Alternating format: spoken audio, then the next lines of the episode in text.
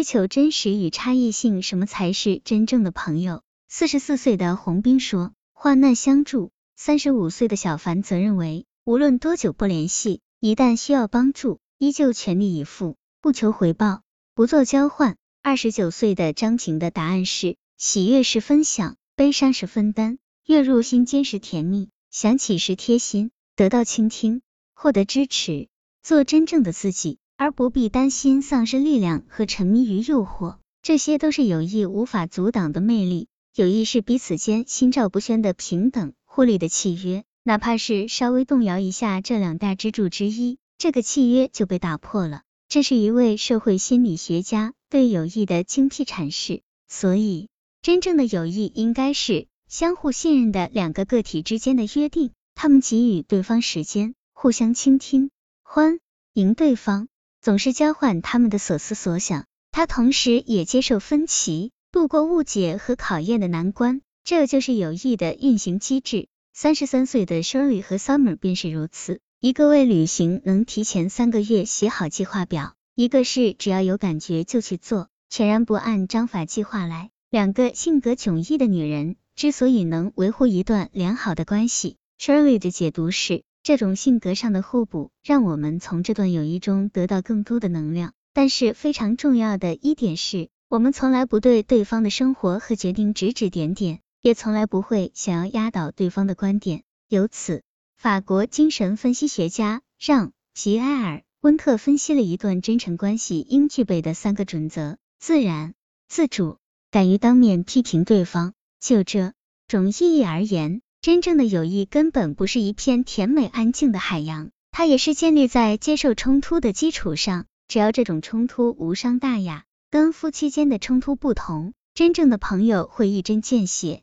张平说：“你可能一年都对他横眉冷对，最后还得承认他有道理。给予、欺瞒、背叛，友谊里的这些不美好，也跟爱情一样，与我们的期待同在。但在爱情关系中，我们用想象欺骗自己，等待着某个人把这种幻想变成现实。在友谊里，我们期待的却是一个能让自己清醒的人。我们可能会期盼真实。”因为我们对这种关系的投入不如爱情关系的投入那么强烈，那么充满肉欲。让皮埃尔·温特说：“其实，当我们要求朋友做自己时，就是接受了他，他跟我们的差异性，他他是唯一的，而且与我不同。正是我们每个人的独特性，让我们彼此靠近。”有位哲学家就在其自传中发出感言：“朋友就是让我跳出自我、家庭和内心局限的人。”让我改变那些对我而言太过熟悉事物的人，有意把我带向一个新的地带。我幸福的停住在那儿，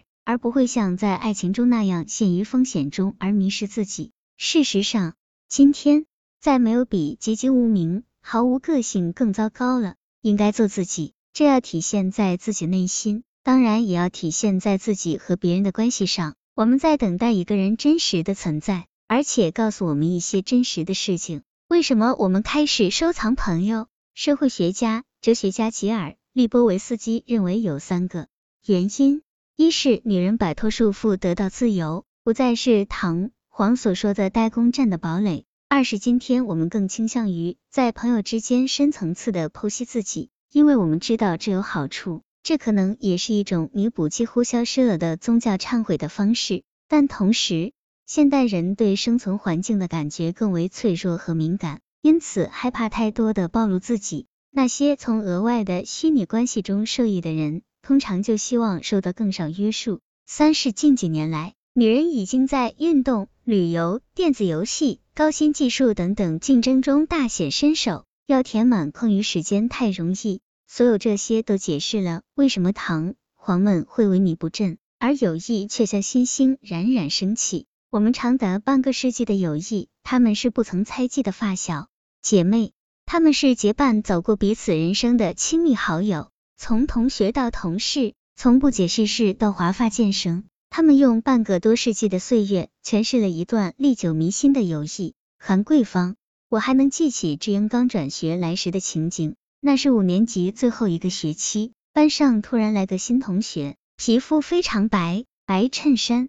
梳两根小辫子，安静腼腆，老师叫我这个班长多照顾新同学，我一口答应了。这就是我们友谊的开始。后来我们一起上中学，毕业后由街道分配进了同一个纺织器材厂，同宿舍。